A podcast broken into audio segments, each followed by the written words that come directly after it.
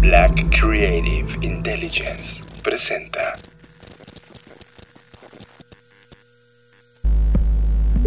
Escuchas. Escuchas. Escuchas un podcast de Dixo. Escuchas Creative Talks. Creative Talks. Creative Talks. El podcast donde hablamos de creatividad, Futuro. innovación, Medios. disrupción Y emprendimiento. con Fernanda Rocha y John Black. Por Dixo, La productora de podcast más importante de habla hispana. por Dixo. Bienvenidos a las Creative Talks. Como cada semana tengo a Fernanda Rocha en este podcast que habla de innovación, creatividad, diseño y futuro. Hola, ¿qué tal? ¿Cómo están? Bienvenidos al podcast una semana más. Sé que esta vez vamos un poco demorados de nuevo, pero hemos tenido una semana que de verdad estoy agotadísima y la última energía que me queda la voy a utilizar para estar con ustedes en esta emisión. Bienvenidos a esta edición. Recuerden que esto se transmite desde Dixo.com para todas las plataformas.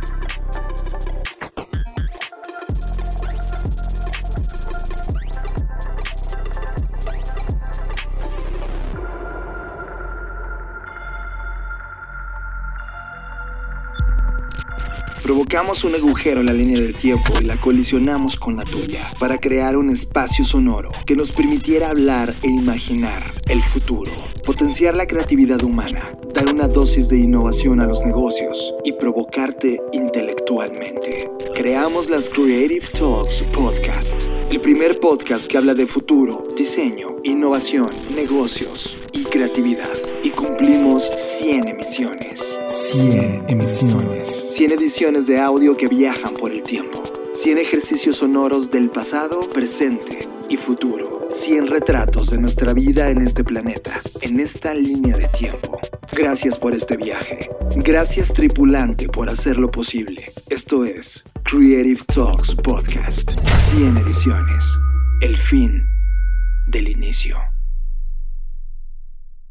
Bueno, primero que nada, estoy muy enojada con ustedes y quiero que lo sepan. La razón es que hace unos días en nuestras redes sociales, en particular en Twitter y en Facebook, que es donde comúnmente estamos más activos, publicamos un post en el que anticipábamos el tema que íbamos a platicar en este episodio y pusimos una imagen que se llama The Scale of Unborn Generations, ¿no? La escala de las generaciones no nacidas. Y aquí en esta imagen, quienes la vieron, eh, bueno, pues aparece como un contexto a modo de un gráfico con tres círculos donde hay un círculo mediano y ahí es como las personas que han muerto a lo largo de la historia, que se estima que son 100 billones. Eh, otro circulito muy chiquitito que es la gente que está viva en este momento. Eh, en el momento de la imagen había 7.7 billones, hoy ya hay 7.8 y un circulote grandote donde pues trazaba justamente la generación no nacida que posiblemente va a nacer en los próximos 50 mil años. Y les preguntábamos qué les decía la imagen, qué les provocaba, qué les hacía pensar y la respuesta fue casi nula. Eso, eh, como siempre, ustedes saben que incluso sus no respuestas nos dan respuestas pues nos ponen a pensar en lo poco que pensamos y en lo que es poco que estamos acostumbrados a pensar más allá de 100, 50, 100 años, ¿no?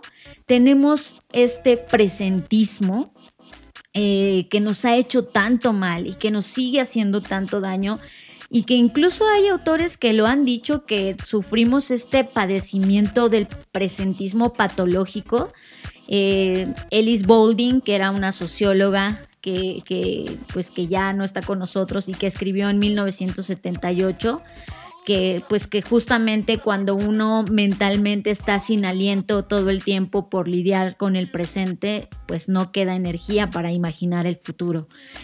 Y esto es preocupante porque supongo que eso es algo de lo mucho que nos está ocurriendo, es decir, estamos tan concentrados en el resolver el ahora y ensimismados con el monotema del COVID Que, ojo, no estoy diciendo acá que esto no sea importante o que no sea el tema de la agenda, por supuesto que lo es, pero el monotema, ¿a quién le está beneficiando? Creo que cuando nos cuestionamos el por qué toda la narrativa eh, está alrededor del COVID o de todo esto que está ocurriendo, deberíamos un poco detenernos a pensar si eso es correcto para nosotros, porque si solo pensamos en un solo tema, que en este caso es el tema del virus, pues no nos queda energía para pensar en otra cosa. Y por supuesto que cuando no puedes ver más allá de un solo tema, te pierdes de una perspectiva mucho más amplia en donde incluso podrían estar las soluciones o respuestas a ciertos problemas que hoy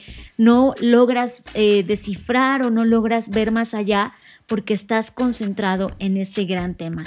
Y, con eso quiero abrir, John, porque creo que, esto que pasó de la nula respuesta que obtuvimos de las personas, de ustedes, nuestros podescuchas, pues fue justamente para mí un poco abrumador, no por la respuesta per se, o sea, no, no crean que, que me puse a llorar ni mucho menos, sino más bien me dio preocupación porque dije, por supuesto, por supuesto que tiene sentido que esto esté ocurriendo, porque uno, no estamos acoplados a hablar, como ya lo dije, más allá de ciertos años.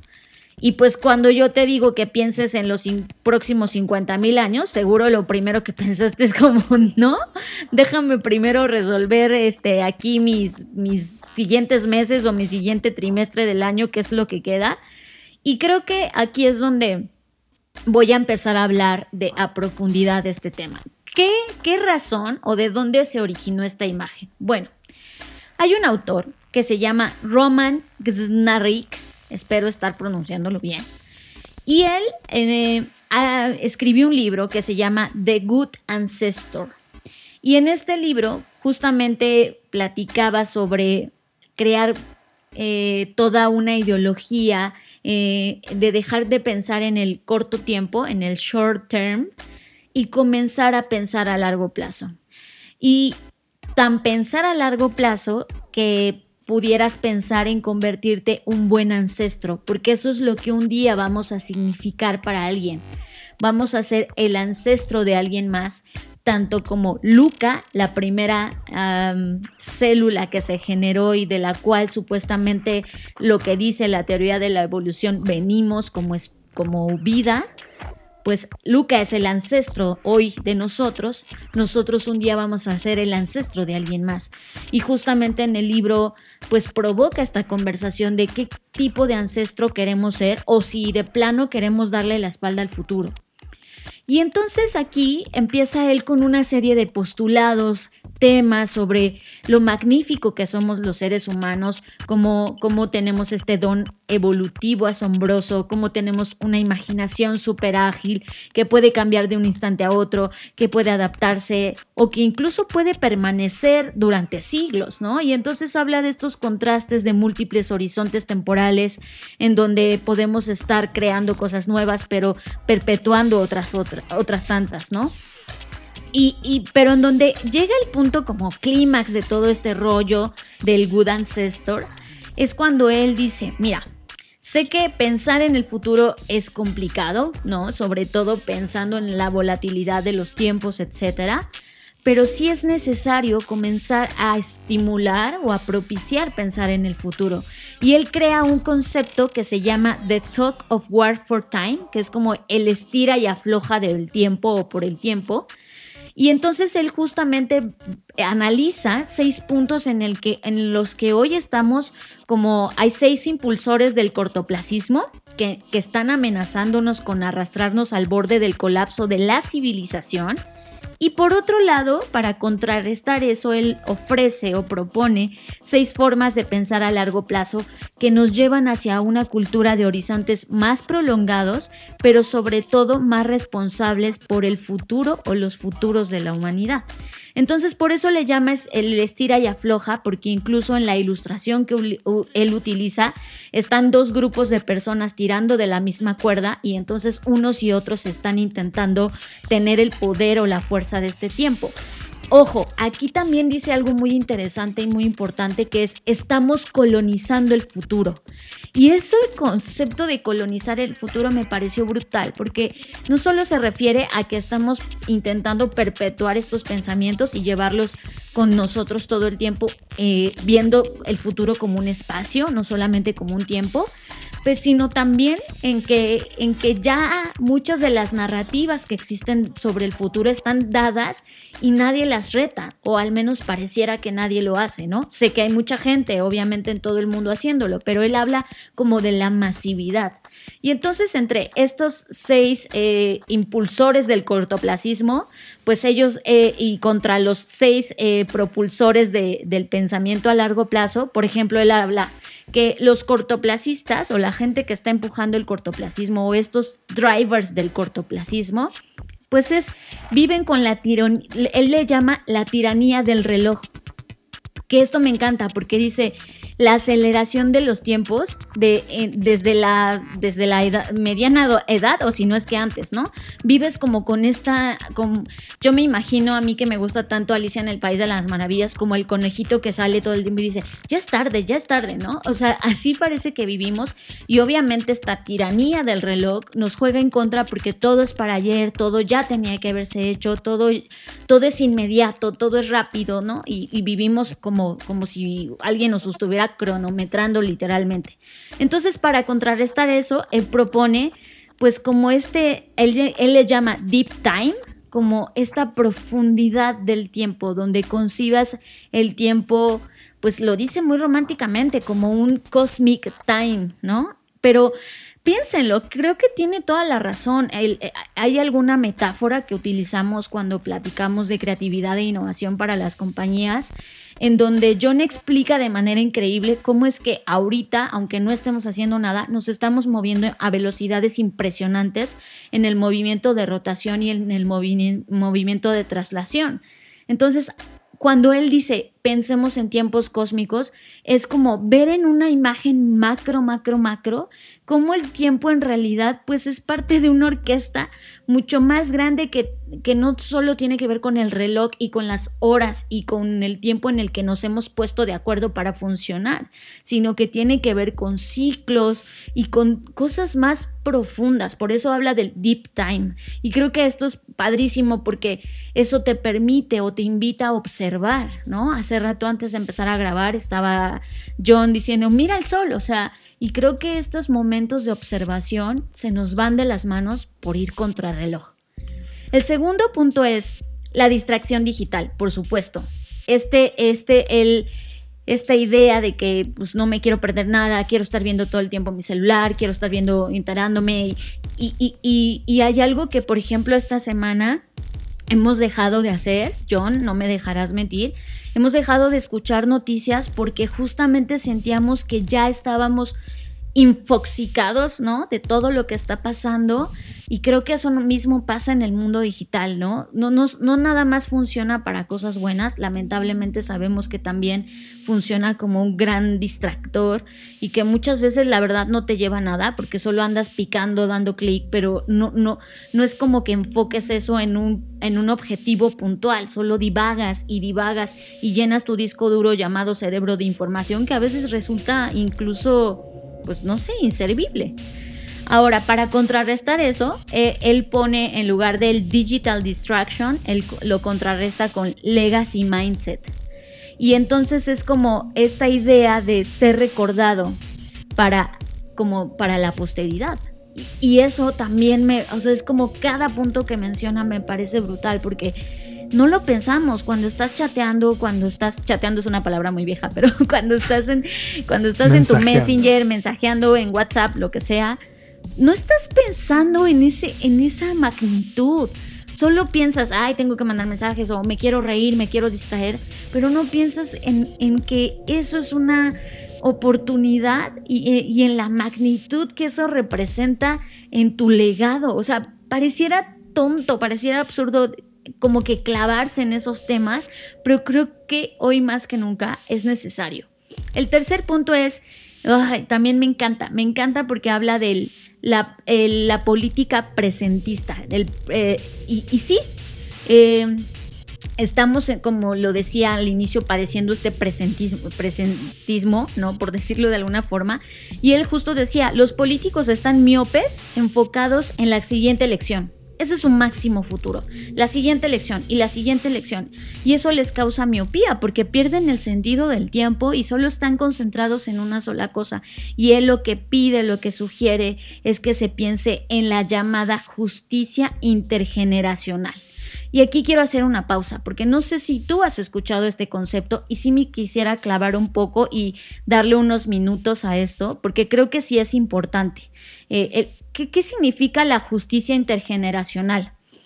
De, hecho, hay eh, varios papers, documentos, en donde, por ejemplo, Jamie McKilkin hizo un documento donde decía que incluso intentaron crear un índice global de solidaridad intergeneracional derivado de las estadísticas que ya tienen los países, por ejemplo, contemplando el PIB, contemplando varios datos que hoy ya tienen, ¿Y qué significa esto? Bueno, es qué tantas acciones están ejecutando o dejando de hacer las naciones para las generaciones futuras.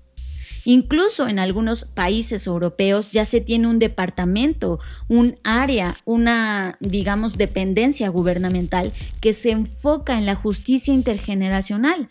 Es decir, para todas aquellas generaciones que todavía no nacen, ya se legisla los derechos, las obligaciones, qué son las cosas que ellos van a vivir, cuáles son las cosas que van a heredar. Y eso me parece brutal, porque es realmente pensar en el futuro. Y, con esto que él dice contra el sexenio que estamos acostumbrados, o que la política o los políticos están acostumbrados a pensar solamente en las siguientes elecciones, en nuestro caso digo sexenios porque estamos en México, pues sí, nos lleva a, que obviamente eso evidencia que por eso no hay planes de seguimiento, por eso todos los presupuestos eh, tienen un inicio y un fin que incluso no cumple los seis años. Cuando un presidente lleva cinco años ya está como que preparando, como decimos acá, y lamentablemente lo decimos, preparando las arcas para retirarse. Entonces, creo que todo esto va apuntando hacia, si hay esfuerzos, si hay cosas que se están haciendo, y justo creo que este ejercicio de hacer un índice global de este tema de intergeneracional me parece brutal. Aquí ah, obviamente en el documento está todo muy técnico, pero justamente cita que hay nueve indicadores que ellos están intentando pues que se vuelva un índice, así como tenemos el PIB, bueno, pues que se tenga este índice para poder medir y para poder comparar cuál, cuáles este, países cubren con este tema, ¿no? Y, y, en, y, es un momento creo que clave para poder discutir esto, porque justamente por los cambios que estamos atravesando, los cambios derivados de, esto, de esta pandemia, creo que aquí es donde podemos hacer algún tipo de giro de tuerca o algún tipo, al menos de sembrar esta semilla y la forma de sembrar esa semilla no es esperando que los gobiernos lo hagan, es haciéndolo uno mismo, comenzando con nosotros. El cuarto punto es que de, ya saben que es un driver del cortoplacismo, es el tema del capitalismo especulativo. Claro, ¿no? Este volatilidad de los mercados financieros, que pareciera ya más que están hechos como a berrinches de cada empresa, a momentos de cada empresa, que realmente un cálculo como antes quizás lo concebíamos. Y, y él a partir de eso sugiere que se tenga un pensamiento catedral. ¿Y a qué se refiere con eso? planes y proyectos a través de la vida humana, o sea, que tengan que ver con la vida humana, no con la volatilidad del mercado, que nos enfoquemos en realmente qué necesitan estas personas que habitan este planeta, en lugar de solo ver como que, ay, bueno, hoy subió, hoy bajó, etcétera, y que estamos a merced de esos movimientos y, y que no debería, de acuerdo a este pensamiento, ser así. Por último, más bien, penúltimo, que es el sexto, esta em, incertidumbre de las redes, ¿no? Este, y que hoy lo estamos viviendo más que nunca, el riesgo global de un contagio, y eso, pues ya, ya estamos ahí. ¿Y, y, por qué dice incertidumbre de las redes? Porque al mundo, al estar globalizado, bueno, pues tiene muchos beneficios, pero también tiene estas desventajas como la que hoy estamos viviendo de, oye, pues yo no sé si la globalización es la respuesta, porque ahora ya nos dimos que no nada más exportamos productos y servicios, ahora también estamos exportando pandemias, ¿no? Entonces creo que esto, eh, a donde va o a donde apunta es algo que le llama holistic forecasting, que sería como prospectiva holística, y, y él lo que busca es como eh, imaginar y proponer múltiples caminos para la civilización que es justamente eh, una de las cosas que hace la prospectiva, ¿no? Crear escenarios de las cosas que podrían pasar y entonces tener planes ante esos, ante esos posibles escenarios que pueden ocurrir. Que, que, creo que aquí el tema importante, y lo hemos dicho en este podcast, eh, el tema de la pandemia, ya mucha gente había hablado de eso, el tema es que hagamos cosas para contrarrestarlo. Y por último, ahora sí, él habla de, de que un driver del cortoplacismo es el, el progreso perpetuo, ¿no? Esta idea de que siempre progresar, siempre más, siempre más ventas, más, más, más, más, más y no nos ponemos a pensar en qué significan o qué consecuencias o qué costos o quién lo paga ese crecimiento que queremos exponencial. Y entonces ante eso él propone que tengamos metas trascendentales, es decir, metas en donde contemplemos si el planeta puede darlo, si nosotros podemos soportarlo, etcétera. Es decir, que se contemple el sistema no nada más el crecer, crecer, ventas, ventas, retornos de inversión, bla, bla, bla, como hoy pasa, ¿no? Y nos pasa en las compañías y nos pasa en todas partes, donde la meta siempre es más, más y más, quiero más. De hecho, incluso ahora mismo que estamos atravesando la pandemia, muchas de las escuelas, la promesa de venta está siendo, te vamos a hacer ganar el doble de dinero.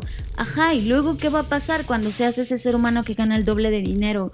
Y, justamente habla él de eso, de, de este trascendimiento estas metas trascendentales a las que él se refiere son justo esto, es como, ok, ¿quieres más dinero? ¿Para qué quieres ese más dinero? ¿Qué vas a hacer con ese más dinero? ¿Qué podrías hacer con ese más dinero? ¿No?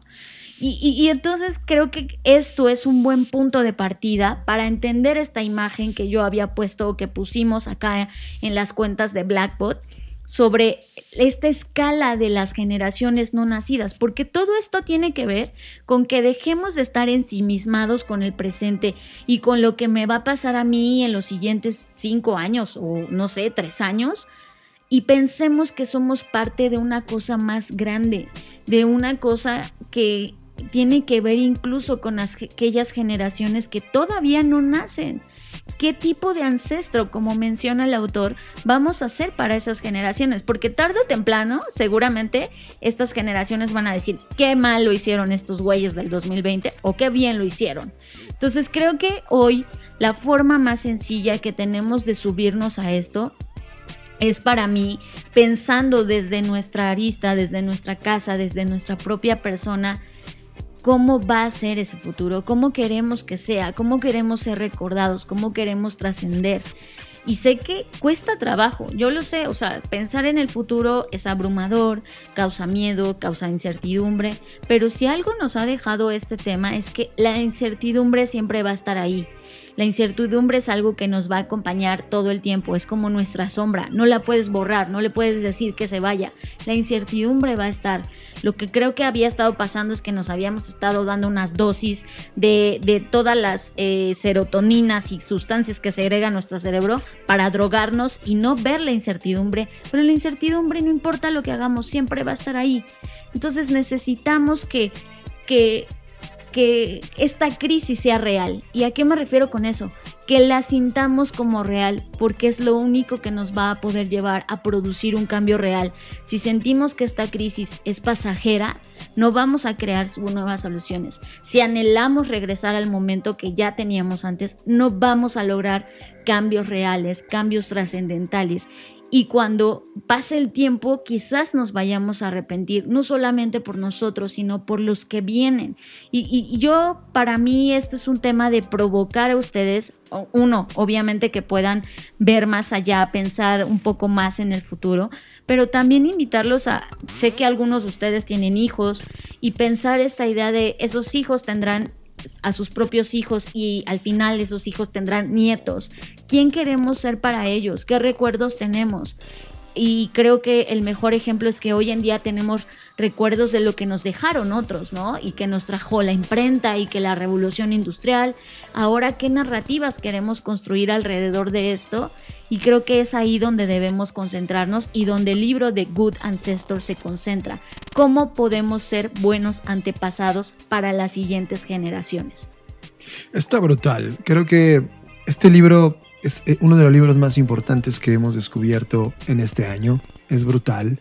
Eh, me encanta la parte filosófica, el de, de reconocer la vida, Fer, que estamos viviendo como un parpadeo cósmico. Y es que lo es. Somos nada. Hoy en la tarde salimos a la calle por primera vez Fernanda Roche y yo. Con Y- todos los protectores del mundo. Sí, por Cabe supuesto. mencionar. Y en el auto estábamos viendo la vida de la ciudad. Tenía meses que, que no, que no habíamos visto esta vida de la ciudad y que no habíamos podido entender qué es lo que realmente estaba ocurriendo. Primer choque de realidad, la vida en una ciudad como la Ciudad de México ya está en una vida normal, es decir, la gente ya está en la calle y nosotros estábamos ilusos en nuestra cueva, ¿no? Pensando que todo el mundo estaba eh, cuidándose, la verdad es que no, ya se olvidó. Y en una camioneta estaba escrita en la parte pasada, imagínate una camioneta vieja de esas como de Ford de los 80s. Pickup y en la parte trasera donde viene el logotipo de la, de, de la camioneta este, tenía escrito no somos nada y, esa palabra fue eh, súper interesante porque Fer y yo inevitablemente no pudimos dejar de voltear a verla. Es como de la leímos, nos volteamos a ver y es de, tiene toda la razón, pero al mismo tiempo lo somos todo. O sea, representamos todo y nada al mismo tiempo, en esta fugacidad del tiempo que estamos viviendo, en este parpadeo cósmico. Eh, en el mundo actual, Fer, y, y ciertamente somos cortoplacistas brutal, y el sistema por completo está creado para solo tener ambición económica. Ya está. Todo lo que sucedió en la escuela, todo lo que te sucedió en la familia, todo lo que te rodeó en términos sociales, políticos y económicos, apuntaban a una ambición económica. Y si te das cuenta, ese mundo realmente nació en 1890. Investiga qué ocurrió en esa década. 1890. Hoy, en pleno 2020, apenas estamos sintiendo la masificación de todas esas hipótesis que se escribieron en 1890. Creo que tienes total razón y de hecho sí me gustaría, John, mencionar, recuerdan que hablaba de este índice intergeneracional, me gustaría mencionarles los top 5, los, el, top 5 de estos países, porque no sé tú, a ver, y te voy a hacer aquí porque sé que no lo sabes, eh, ¿Qué países tú crees que están preocupándose por estas generaciones futuras, John? ¿A quién te imaginas en los, en los primeros lugares? Finlandia, por ejemplo, este, los países nórdicos están tremendamente eh, metidos en diseño. Eh, los países orientales, Japón, China, deben estar muy preocupados por este índice de entrega. Fíjate, Finlandia está en el lugar 16. O sea, no está en el top 5. Eh, ningún eh, país, este, ni Japón, ni China, no, no están acá. Ok. Es, es interesante porque, es más, voy a decir el top 10 porque creo que eso puede ampliar más la, la visión, ¿no? En el primer lugar está Islandia, con un puntaje de 100 de 85.7, o sea, súper alto. Y esta, obviamente, eso implica que, que- que está más preocupado, ¿no?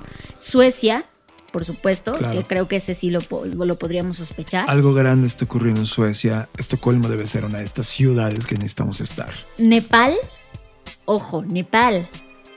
Suiza, Dinamarca en el 5, Hungría en el 6, Francia en el 7, Costa Rica en el 8, Costa, Costa Rica. Rica. Bélgica en el 9 y, adivinen, Uruguay en el 10. Interesante. Hay dos países latinoamericanos. Y esto me gusta, John, porque creo que todos tenemos, a eso se refiere el mismo autor cuando dice que el futuro ya está tomado, pareciera, ¿no?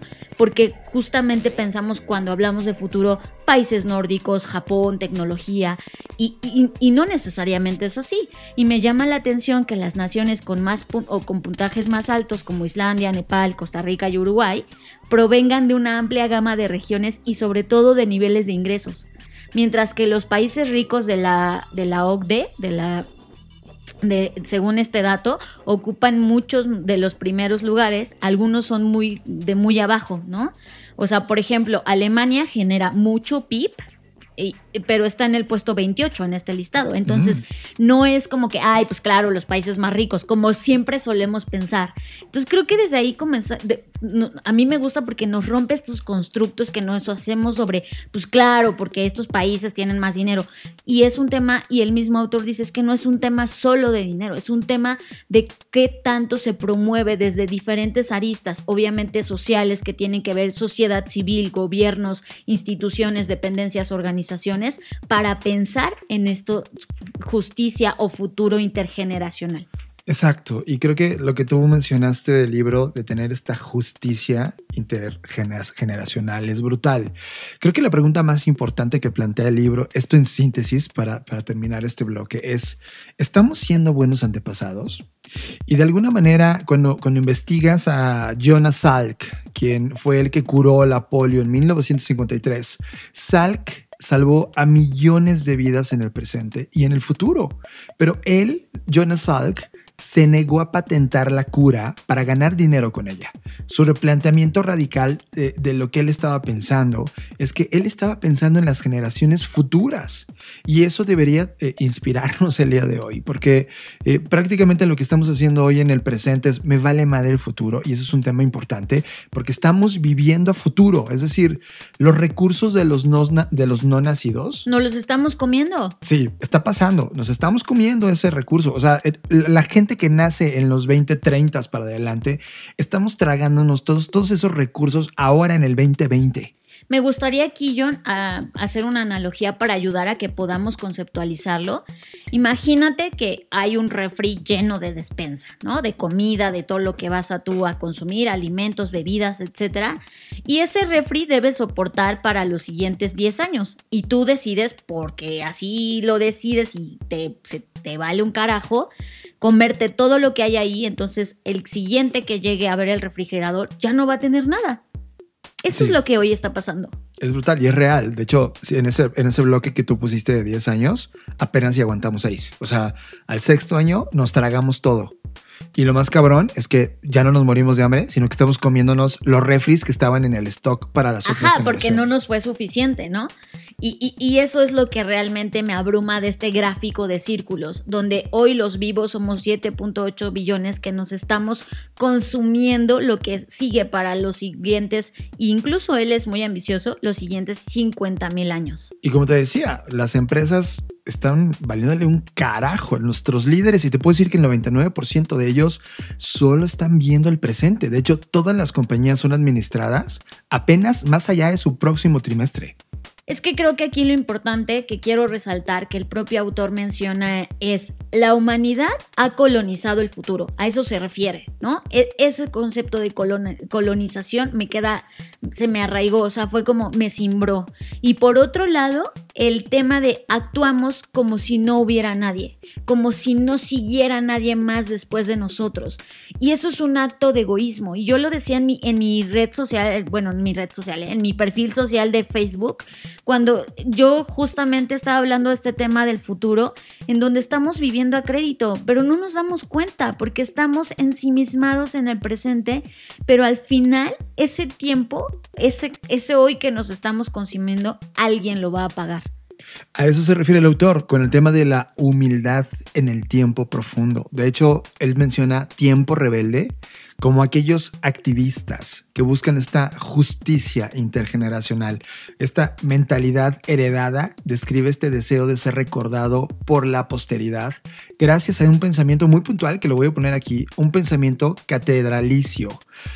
Catedralicio viene que son de los este... puntos que comenté, ¿no? Claro, de, claro. De uno contra otro, el tema como versus, en lugar de pensar una cosa, él propone estos postulados. Sí, y, y los, los, postulados, el, el, tema de construir una catedral no ocurre en tu tiempo. O sea, vean, por ejemplo, en Barcelona, que está pasando, apenas están terminando de construir la catedral.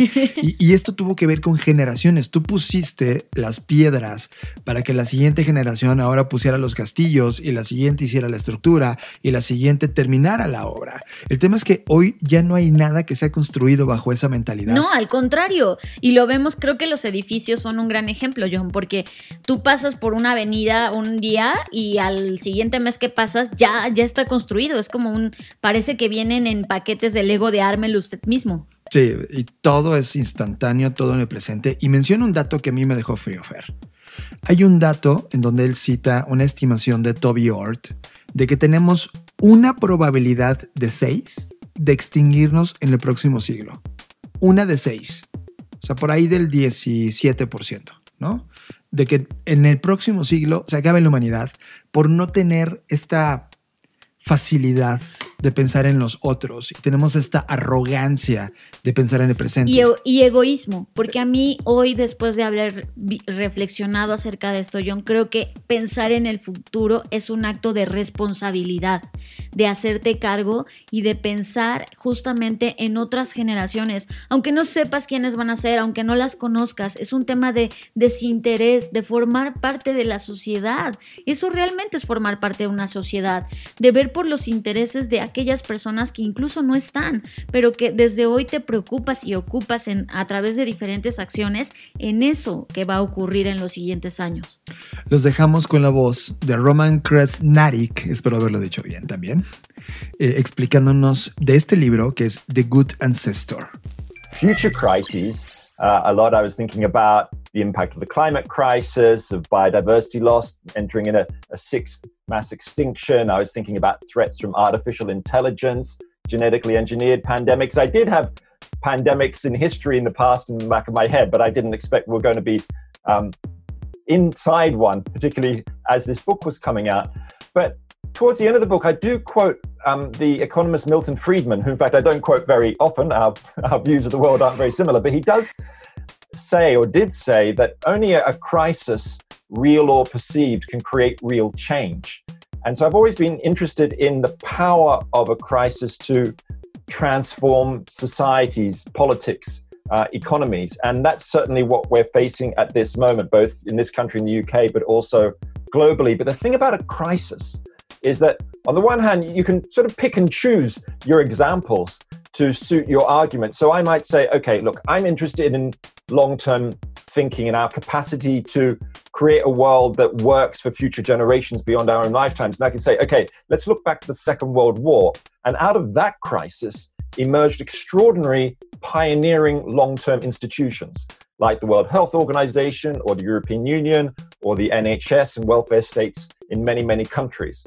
You've got, um, you know, a potential for just a kind of a downward spiraling business as usual, where big companies say we need to get rid of our environmental regulations to kick, re- restart the economy and find jobs. And then you've got other places like, you know, the city of Amsterdam, which is ramping up its circular economy um, transformation programs as a way of coming out of COVID 19. And that's a much more sort of regenerative, I think, and positive view. So I think crisis can go either way. It's up to us to decide where it's going to go. You know, these moments of crisis are almost moments to stop and think about what really matters. We do it on an individual level. We think about our families, but I think also as societies, we think about okay, do we want to just return to business as usual? And I think things like the climate crisis can come to the fore. I think the problem is that partly we're always in this dilemma in our own minds and in our societies between the short term and the long term. You know, do we, you know, party today or save for our pensions for tomorrow? Do we upgrade to the latest iPhone or plant a seed in the ground for posterity? And the way I think about it is that we've got these two different parts of our brains. We've got here I can show you it. This is the short-term marshmallow brain. Okay, this is the part of our brain which focuses on instant rewards and um, immediate gratification. And it's about an 80 million year old part of our minds. And that's driving us constantly towards short termism in many ways and not seeing those big issues like the climate crisis and other ones which may be on the horizon. So there's a marshmallow brain, which of course is named after the famous marshmallow test from the 1960s, where kids had a marshmallow placed uh, on a table in front of them. If they could resist eating it for 15 minutes, they would be rewarded with a second marshmallow. And of course, the research showed that most of them snatched the marshmallow they couldn't resist. But we also have another part of our brains, and this is it. This is the acorn brain. And the acorn brain and the marshmallow brain are in this constant tension. And this is the part of our brains which is all about long term thinking and strategizing and planning. And it lives here in the frontal lobe above our eyes, and particularly in a part called the dorsolateral prefrontal cortex. And human beings are amazing at this kind of long term thinking and strategizing compared to most other animals. So, like a chimpanzee will um, make plans a bit into the future. So they'll take a branch from a tree and strip off the leaves to make a tool to put into a termite hole. But they will never make a dozen of those tools and put them aside for next week. Right? But that's exactly what we do as human beings. We make those tools. We plan for our children's education, save up money for mortgages, plan for our own funerals. And that acorn brain is how we built the pyramids and the Great Wall of China. It's how we voyaged into space. So when I'm thinking about the question that you asked about whether we have a capacity at this moment of crisis to start embracing the reality of other crises, I think it's all about switching on the acorn brain. It's about recognizing as a first fundamental step a different question or a different view of human nature, that we are not just short term marshmallow snatchers, but we have the capacity to be long term acorn thinkers. So let's switch on our ability to become part time residents of the future. Estás escuchando Creative Talks Podcast. Y John, hablando de preocuparse por el resto y por el planeta, hay un proyecto que terminó derivó en una aplicación que me parece hermoso. Por favor, platícanos más de esto.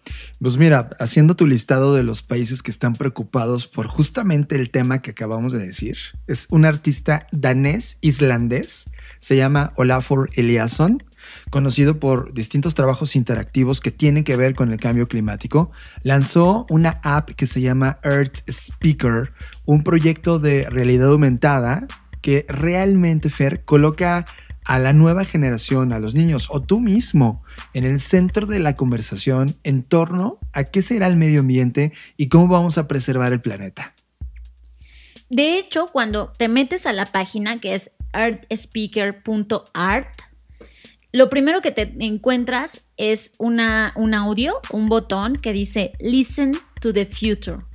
Y me encanta porque está increíble esta invitación, este momento en donde podemos darle vida a la naturaleza, a nuestro ecosistema, a las plantas, a los animales, a todo lo que nos rodea y y cobra vida de una manera hermosa, ¿no? Me parece increíble y aquí es donde justo el arte, el diseño y estas buenas intenciones de accionar o ejecutar algo que nos mueva y que nos invite a hablar de estos temas que hoy urgen. Y hace que tú como niño te puedas transformar, como tú dices, en una planta, en una bolsa de plástico, en una nube, y hable sobre qué significa esto, ¿no? Es, estos videos están eh, realmente generándose en esta app que se llama Art Speaker y luego se pueden subir a todo tipo de plataformas. La gente está, una vez que genera los videos, también subiéndolos a otros lados. Y es una manera de, de poner un statement desde el punto de vista del arte sobre estas, estos temas que necesitan eh, entrar en el colectivo, necesitan estar en nuestra agenda, necesitan estar en nuestra discusión. Y, como lo mencionábamos, tenemos esta arrogancia del presente y nada del futuro. Y Earth Speaker es esta forma de darle voz a una generación que exige que la volteemos a ver. Y me gusta porque hay un apartado en donde dice cómo involucrarse y me encantan los niveles, porque dice, si eres niño, puedes crear mensajes, obviamente, porque está pensada principalmente, como dices John, para esta generación de niños, jóvenes, adolescentes.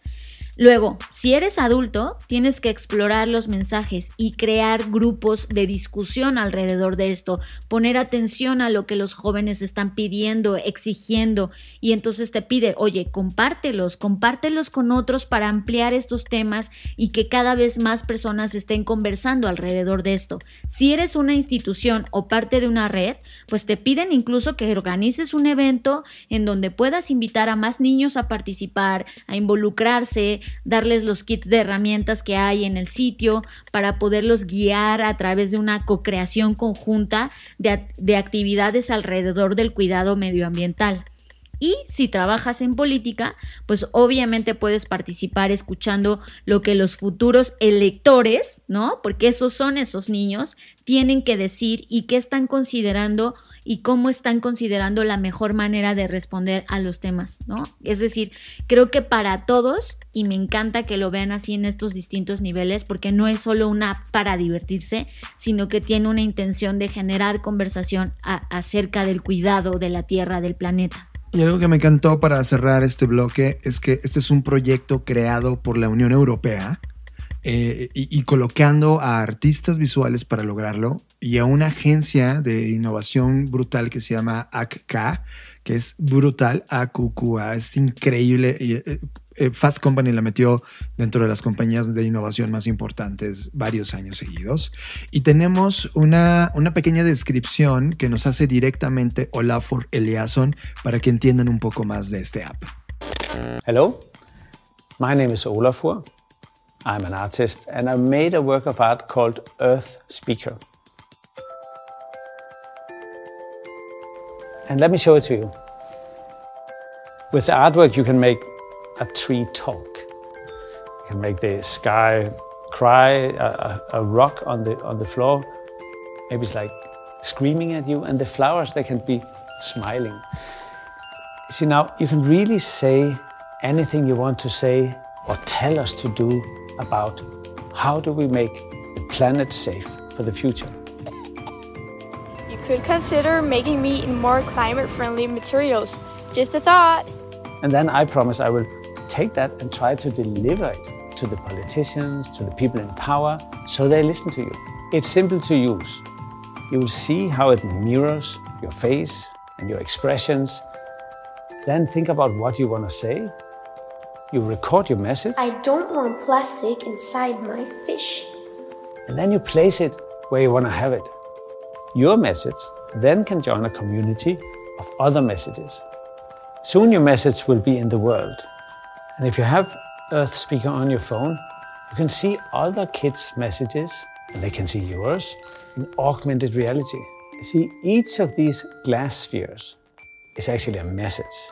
So you can zoom in when you find it and tap on it, and then you can hear the message. You can pick your favorite message and then share it with your friends, and you can make your own and send it off. You can tell your parents or a grown up friend to look at the messages on earthspeaker.art. Adults cannot make their own messages, this is just for kids. But they can make really cool loudspeakers on a map, and the more loudspeakers, the more grown ups will also see your messages. Now everyone can see your loudspeaker in augmented reality through the Earth Speaker app. Earth Speaker is for you, it's for your friends, it's for everyone, and it's about having fun, being creative, playing. It's also about saying, what do we need to do for the planet? Ya sé, ya sé que entramos muy fuerte, fortísimos diría yo, con estos temas brutales de las cosas que necesitamos arreglar del presente y del futuro, evidentemente, pero muchos de estos proyectos cuando, cuando los tenemos en Blackbot, uno de los temas brutales es cómo lo abordas. O sea, lo puedes abordar desde punto creativo y hacer cosas impresionantes, pero para que lo vea el 1%, el, el que rompa ese 1%, el que logre, logre tomar una idea interesante, y meterlo dentro de la cultura colectiva es quizá el reto más importante que, que hay desde el punto de vista de creación e innovación. Eh, estoy sorprendido, Fer, porque desde hace, ¿cuánto es? Dos meses me vienes platicando de una TikToker mexicana que ha utilizado la comedia como un arma importante para hacer una denuncia al machismo y la homofobia. Y sinceramente, desde hace semana y media que me clavé totalmente en ella, que empecé a entender esto que está haciendo. No sé si ella esté consciente 100% del movimiento cultural que está generando. Probablemente mucha gente que está en contra o que no entiende la trascendencia de, de, lo que está haciendo esta persona. Pero ahora que lo, que lo piensas en el fondo, qué brillante manera de crear un statement, un movimiento en redes para poder decir de algo que no había sido escuchado desde una manifestación masiva de personas en la calle y de repente ella expone y hace que todo se vuelva ridículamente estúpido la crítica que está haciendo a las actitudes que tenemos hoy los hombres respecto a ustedes mujeres. Creo que es una genialidad. No tengo otra palabra para describir lo que Gerlan Lee está haciendo. Es, es una forma de evidenciar a través de un motor que en los últimos días se ha vuelto un mecanismo de entrega de mensajes súper importante y es la comedia o la parodia. Y al hacer este personaje que ella tiene que se llama Tomás, pues justamente como dices John, muestra estas conductas racistas, porque no solamente es un tema de machismo, es de racismo, clasismo y homofobia. Entonces, exhibe de, de, tal forma en la que pues obviamente te empatizas porque es a través de la risa, o sea, lo primero que pasa con esto es como que te da risa, pero luego viene como un segundo momento, ¿no? Como si fuera como primer acto la risa, segundo acto viene un momento de reflexión de cuántas veces lo has escuchado, de quiénes lo has escuchado, eh, eh, cuántas veces lo has tolerado, etcétera. Y creo que en tercer nivel, y espero eh, justamente que llegue ahí, y, por lo que he visto en los comentarios, sobre todo en Twitter, y porque casi yo no estoy en TikTok, es que algunas personas, sobre todo hombres, eh, han comenzado a escribir como tienes razón, ¿no? Y que creo que es ahí donde se gana. Y, y yo creo que sí está consciente John, sobre todo porque le he escuchado porque ha estado en programas, por ejemplo, el de Pisa y Corre, ha estado en algunos programas eh, de televisión. Y algunos de radio también. Y algunos de radio, por supuesto. Y creo que ella sí, o sea, más bien no creo, considero que sí está consciente y que sí lo está haciendo con, con esa intención. Y, creo que eso es el punto, o sea, en donde eh, uno te da un respiro, ¿no? De todo lo que hoy está pasando, pero al mismo tiempo a través de esta risa o de esta parodia te hace reflexionar y nos hace reflexionar a todos porque sabemos que el machismo no es solo un tema de que sean hombres machistas, ¿no? Creo que todos hemos tenido o seguimos teniendo actos y, pensamientos y todo machistas y, creo que eso nos deja ver cuáles son nuestras pues sí, nuestras heridas y que hoy no hemos logrado sanar y que no, es lo, que no hemos logrado aminorar y que al contrario, este año ha sido el más violento para las mujeres y, y, y, me parece por eso una genialidad que a través de algo tan, digamos como que sutil, por decirlo de alguna forma, sin adiestrar, sino más bien evidenciar, logra transmitir este mensaje de esto que está pasando está mal. Y teníamos como un acercamiento ya en los últimos cinco años, Fer, tú y yo. Hemos estado metido en este ecosistema de stand-ups y, de alguna manera han creado una cultura de crítica a través de la comedia que para muchas personas es como no válido, como hablar de un tema tan serio, tan a la ligera, pero esa es justamente la genialidad de este tipo de cosas. Yo mismo he dicho, no puede ser que se esté abordando algo tan importante desde este, desde, desde este pedestal o desde este escalón, pero de repente cuando te das cuenta que esto realmente está impactando mucho más que cualquier otra campaña o manifestación que haya sucedido en el pasado, para poner en la mesa temas de machismo, perdón, pero cualquier otro presupuesto, cualquier otra idea en el pasado es bullshit en comparación con lo que ella está logrando. Y es que ella, ella está en el epicentro. Ella vive en Tlanepantla, que es un municipio del Estado de México, en esta eh, alrededores de la Ciudad de México, donde sabes que hay problemas sociales brutales y económicos y, y políticos súper, súper brutales. Y ella antes se dedicaba a poner uñas acrílicas y antes del, coronavirus también era camarera los fines de semana. Entonces, este, esta, esta, esta data que tuvo de comportamiento de la gente que la rodeaba, de los hombres con los que ella convive, finalmente crean a este personaje en donde aborda los problemas brutales que atraviesa cualquier eh, ser humano eh, de género femenino en una ciudad como la nuestra. Pero justo también creo, John, que, que, lo interesante de su personaje es que no está descrito como una persona que vive en Tlanepantla, sino como una persona que todos hemos conocido, que quizás todos hemos sido, que, que, que está ahí, ¿sabes? Es tan, es tan cercano, vaya, ¿no? Yo muchos de estos, o sea, de verdad me da pena decirlo, pero escucho a, algunos de mis tíos, de mi propia familia, o, ¿sabes? Y, eso es lo que realmente llega, lo que realmente duele, cuando te das cuenta que no es como solo un personaje, sino es un, se, en tu mente se transforma en una persona que conoces, y eso creo que es lo realmente poderoso. Si no conocías a este personaje, te vamos a dejar una curación de tres distintos clips. Piénsalos vívelos, siéntelos, ve a dónde te lleva. Después de escucharlo, evidentemente te vas a sentir distinto, ¿eh? Y este es esta es la magia finalmente de lo que ella está haciendo. A través de la comedia, hacerte sentir incómodo, incómoda, y después decirte, ¿cómo lo detengo? Y ese tema es importante. Creo que lo que está haciendo esta mujer Es equivale a décadas y décadas. Lee Rodríguez, gracias por utilizar una plataforma que desde mi punto de vista era para idiotas, así lo tenía concebido, TikTok, y de repente mostrarnos que el formato realmente, el medio es el mensaje, el formato que estás utilizando para hacer llegar de manera tan eficaz esta crítica que traes en la sangre está llegando y se va a convertir en un trending importante cultural en los siguientes meses y años. Mames, güey, ¿supiste? Que se putearon al carnal del oso. No, hijo de su puta madre, ahorita está en el hospital, güey. Es que no, no, güey, es que pinches güeyes mal pedo. Se pasaron de verga, güey. Eso es pasarse de verga. Ni les había quitado nada, güey. O sea, toda tú dijeras, pues les quitó algo o así. No, güey, no les quitó nada, güey. Ni les hizo nada, güey. Es más, el pinche árbol ni se alcanzó a subir, güey. No se subió, güey. Ya vi el video, ya vi el video. Pero no, sí. Más el jefe este que decía que muy león. Bueno, no, la neta sí me dio risa, güey. ¿Por qué anda robando, güey? O sea, es que nosotros le hemos dicho que la honradez. Iker, mamarre. Ya, güey. Estate en paz. Te voy a mandar con tu mamá, ¿eh? No mames. ¿Ya viste, güey? Hijas de su puta madre. Las feminazis ahora ya fueron a pintar hasta la tabla, güey. ¿No ves que se chingaron el ángel? Y ahorita ya las tablas que lo están tapando ya las están rayando. Hijas de su pinche madre, güey. Ya no saben ni cómo llamar la atención. El otra vez queríamos ir a festejar ahora que ganó el AME. Y ya no se va a poder por esas pinches viejas, güey. Oye, a ver qué día vamos a, a grafitear, ¿no? Oh mames, ya tengo mi firma acá, ah, mamalona. Vi un muro allá, güey.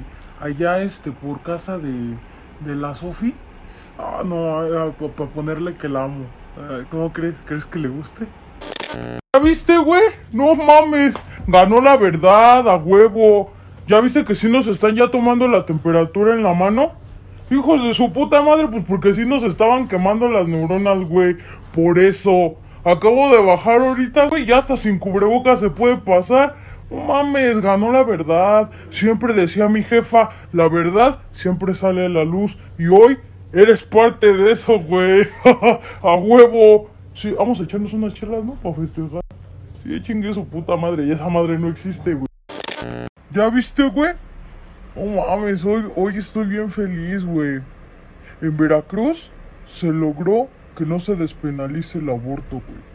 Eso está bien chingón. Porque si no mames, pinches viejas locas. Ahora van a decir que quieren decidir sobre su cuerpo, ¿no, güey? ¿Cómo es esa pendejada? No toman ni buenas decisiones en la vida y quieren decidir sobre su cuerpo.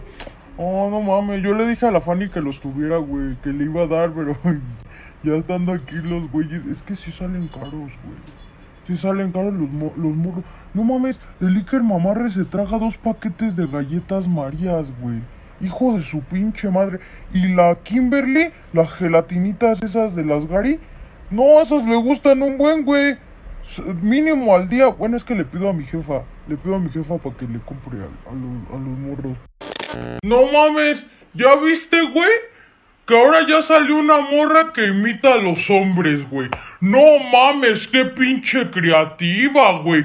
No nos vayas a matar de la risa. Ah, pero no fuera uno, güey que las empiece a imitar porque hay pinches marchas. Y ay vamos como pendejas a rayar monumentos y vamos a cantar y la culpa no era no mames no fuera uno porque nosotros también vivimos violencia güey. Eso es violencia de género güey. Eso es pasarse de verga. O sea perras mamadas güey. ¿qué le espera al Iker mamar el de mañana hijas de su puta madre en fin mujeres todo está pasando demasiado rápido. Las señales pasan de lo invisible a lo visible. Hemos activado el radar de tendencias de la Black Creative Intelligence y te la presentamos en exclusiva para que des un vistazo al futuro. Black, Trends, un show de señales y tendencias disponible cada 15 días en YouTube. Black, Trends. ¿Estás listo para diseñar el futuro? Presentado por Blackbot, la compañía que diseña el futuro. Fernanda Rocha, estamos también muy felices porque de alguna manera una de las ciudades pues más importantes del país, que más nos han cautivado, con la que tenemos mayor conexión en términos culturales, gastronómicos y de energía que se siente, es Oaxaca. Y que ganó el especial de Netflix, tienes que decirlo. Toma eso. ¿eh? ¿Contra quién estábamos? Yo no recuerdo. Ay, yo se me olvidó. Yo solo pensaba en la Tlayuda. Tlayuda, eres mi Dios. y ahora estamos eh, realmente muy, muy felices porque vamos a ser parte de un evento que se llama SEO que prácticamente lo que está sucediendo en ese lugar es que a través de la NAWAC y a través de su rectora Giovanni han podido impulsar distintas iniciativas que están conectando a emprendedores, no solamente de la zona de Oaxaca, sino también conectando a partir de la zona a toda la República Mexicana para poder ver qué podemos conectar, porque de repente hay grandes creaciones, hay grandes ideas que no conectan por, no estar cercanos a los círculos de innovación y emprendimiento que casi todo el tiempo están en la Ciudad de México o en Guadalajara o en Monterrey y no ocurre nada en la parte del sureste. Y Joanny ha creado este evento Fer en donde vamos a dar una conferencia la próxima semana. Y tenemos una entrevista con la rectora de la Universidad de Anáhuac, Joanny. Hola, ¿qué tal? Soy Joanny Rodríguez. Pues mira, soy una apasionada de la educación. Siempre he pensado que es la llave del mundo Creo mucho en el emprendimiento, creo en el trabajo que se logra cuando se sabe hacer equipo y me gusta impulsar a mujeres y a hombres que traen proyectos creativos, pero sobre todo que buscan transformar positivamente su entorno. Y actualmente soy rectora de la Universidad Anáhuac de Oaxaca. Saludos. Pues efectivamente, el CEO tenía que adaptarse. Estamos convencidos de que las circunstancias actuales pues son una oportunidad para transformarnos y la crisis no detiene el emprendimiento, es en realidad el día a día de los emprendedores. Así que lo que estamos viviendo nos hizo sacar más a flote nuestro espíritu emprendedor. Uno de los retos importantes fue migrar, por ejemplo, el bazar de emprendedores. Es decir, un espacio en donde los, las sesiones anteriores del SEO los proyectos de emprendimiento se exponían al público y había venta de productos y pues ahora tuvimos que montar un bazar virtual que implicó que todos se subieran al comercio electrónico y pues ahí está ahora puesto y vamos a ver qué tal funciona. También algo que hicimos fue aprovechar que no hay alumnos físicamente en la universidad y tomamos el estudio de televisión y las cabinas de radio de la universidad para volverlas la sede del SEO digital en donde se están haciendo las grabaciones, las tomas y se hará la transmisión en vivo de los contenidos para la plataforma de Conectando Emprendedores para YouTube. Y pues bueno, en esta edición nos enfocamos en los neoemprendedores, ¿no? que pues son la nueva generación de emprendedores que se está construyendo a sí misma de una forma distinta.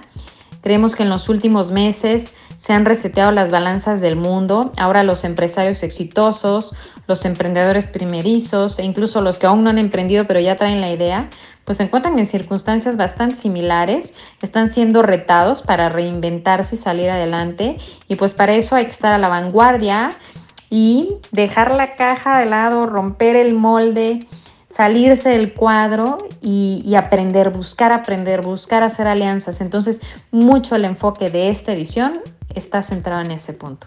Conectando Emprendedores en Oaxaca, que es la abreviatura de SEO, pues es una iniciativa que surgió hace tres años. Fíjate que con el propósito de sacar y de salirnos un poco del cuadro de las clásicas expo de ideas de negocios de la universidad, pues empezamos a buscar conectar al, al, ecosistema emprendedor con expertos para que hubiera intercambio de experiencias y que se estimulara y se detonara pues mucho más el ecosistema emprendedor. Entonces, con esta visión coincidimos con el Instituto Oaxaqueño del Emprendedor y de la Competitividad, con Startup México, el campus de ahí de Oaxaca, y nosotros como Universidad Anáhuac. Entonces nos organizamos, nos hicimos aliados y creamos Conectando Emprendedores en Oaxaca. Entonces la intención desde su fundación es que el SEO fue un espacio abierto, disruptivo, innovador, desde la presentación del lugar, las actividades, hasta todo lo que se pudiera realizar, el networking, las conferencias, los talleres,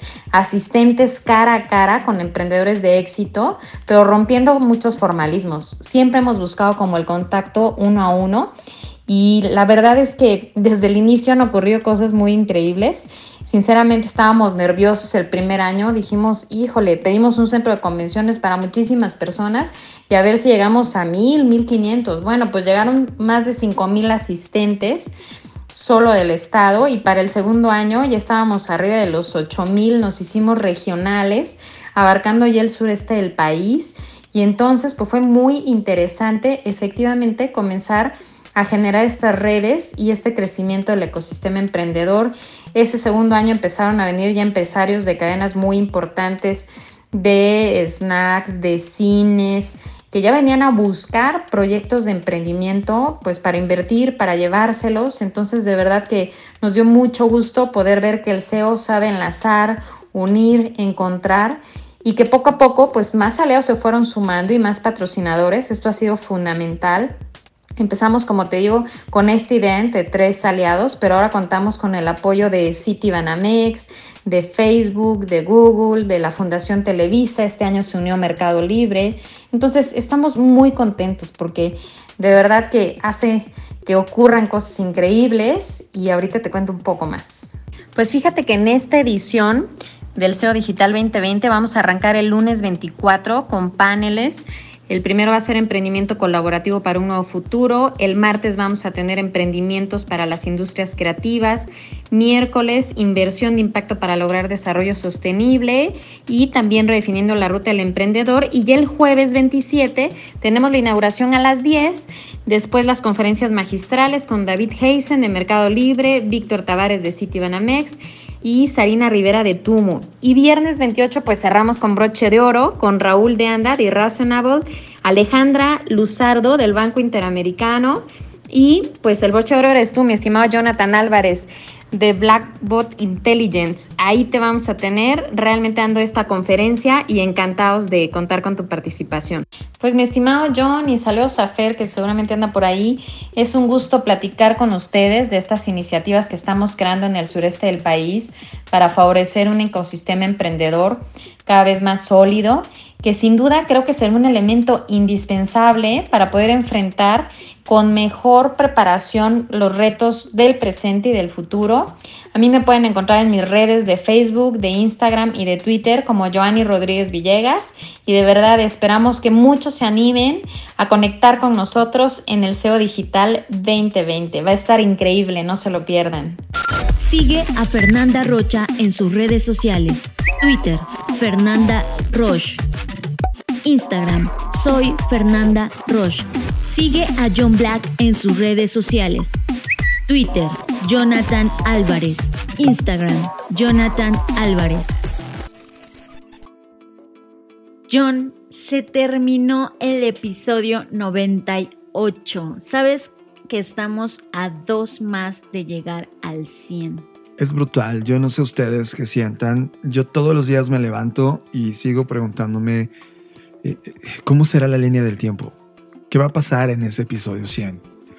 ¿Cómo poder transmitir en un número tan icónico lo que sentimos por ustedes? Aunque este episodio me sentí muy encabronado por ustedes, por no contestar, pero aún así los amamos. Te amamos. Y estamos en una línea de tiempo donde volteas y te das cuenta que la realidad del mundo que estás viviendo no obedece tanto al potencial que tienes como ser humano ante los temas que sí valen la pena y los que sí vale heredar a los humanos que siguen. Y en esa, en esa línea de tiempo me emociona, Fer, porque el viaje ha sido tan solo como un crear la plataforma para poder despegar y poder movernos a lo largo de las líneas del tiempo y traer información de diseño, innovación, futuro, negocios y que encuentres en este podcast lo que estás buscando, nuevas ideas, nuevos retos, nuevas incomodidades, nuevas formas de volarte la cabeza ante lo aburrido, horrible y estúpido que es el día a día a través de los problemas cotidianos y los errores gubernamentales y empresariales que estás viviendo y que tú claramente estás buscando una hipótesis de innovación nueva o una idea nueva que te reviente y mejore las cosas. Ha sido un placer, como cada episodio lo es, y sé que los decimos todo el tiempo, pero en verdad lo es. Comencé diciendo que mi última energía la iba a dar acá y de verdad no saben qué tan energizante es estar aquí en este micrófono y con esta incertidumbre deliciosa de no saber quién es o quién te va a escuchar. Siempre es como este sentimiento de mariposas en el estómago y, de verdad ha sido un honor, no solamente este episodio, sino estos 98 y que muy pronto llegaremos al 100, me parece increíble.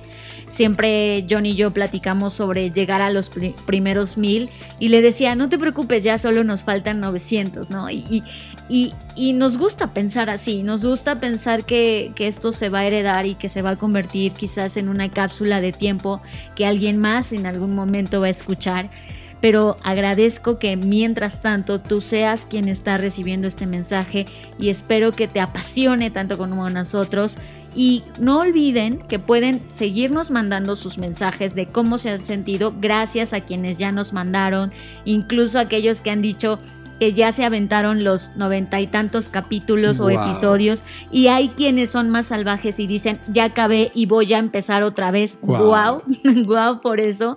Muchas gracias por darnos ese tiempo y por darse el tiempo de estar acá con nosotros. Yo soy John Black y recuerden que pueden seguirme en mis redes sociales arroba Jonathan Álvarez, tanto en Instagram como en Twitter. Y yo, Fernanda Rocha, a mí me pueden encontrar como arroba Fernanda Roche. Gracias porque algunos de ustedes ya comenzaron a seguir las historias que normalmente cuento entre miércoles y jueves sobre mi infancia y temas random que de los que seguramente en ningún otro lado se podrán enterar. Muchas gracias por eso. Recuerden seguir a Blackbot como arroba BlackbotRocks en todas las plataformas y les debemos las Black Trends, pero se van a reactivar a partir de la siguiente semana. Así que estén pendientes y mientras tanto pueden suscribirse a nuestro canal de YouTube para esperar con gusto cada 15 días una nueva tendencia. Y compartan este podcast, no solo se lo guarden para ustedes. Muy bien, ya están aquí, lo lograron. Sienten celos en compartir que nadie sepa más de este podcast, pero ahora lo necesitamos. Llegó la hora de llegar a más personas, así que públicalo, compártelo, habla de nosotros si es que esto crees que es absolutamente relevante para la gente que te está rodeando. Fer, un placer, como siempre. Nos vemos en el futuro. Provocamos un agujero en la línea del tiempo y la colisionamos con la tuya para crear un espacio sonoro que nos permitiera hablar e imaginar el futuro, potenciar la creatividad humana, dar una dosis de innovación a los negocios y provocarte intelectualmente. Creamos las Creative Talks Podcast, el primer podcast que habla de futuro, diseño, innovación, negocios y creatividad. Y cumplimos 100 emisiones. 100 emisiones. 100 ediciones de audio que viajan por el tiempo. 100 ejercicios sonoros del pasado, presente y futuro. 100 retratos de nuestra vida en este planeta, en esta línea de tiempo. Gracias por este viaje. Gracias tripulante por hacerlo posible. Esto es Creative Talks Podcast. 100 ediciones. El fin del inicio. Dixo presentó. Dixo presentó. Creative Talks. El podcast en donde hablamos de creatividad, innovación, medios, disrupción y emprendimiento. Con Fernanda Rocha y John Black. Por Dixo, la productora de podcast más importante de habla hispana. Nos escuchamos en el futuro.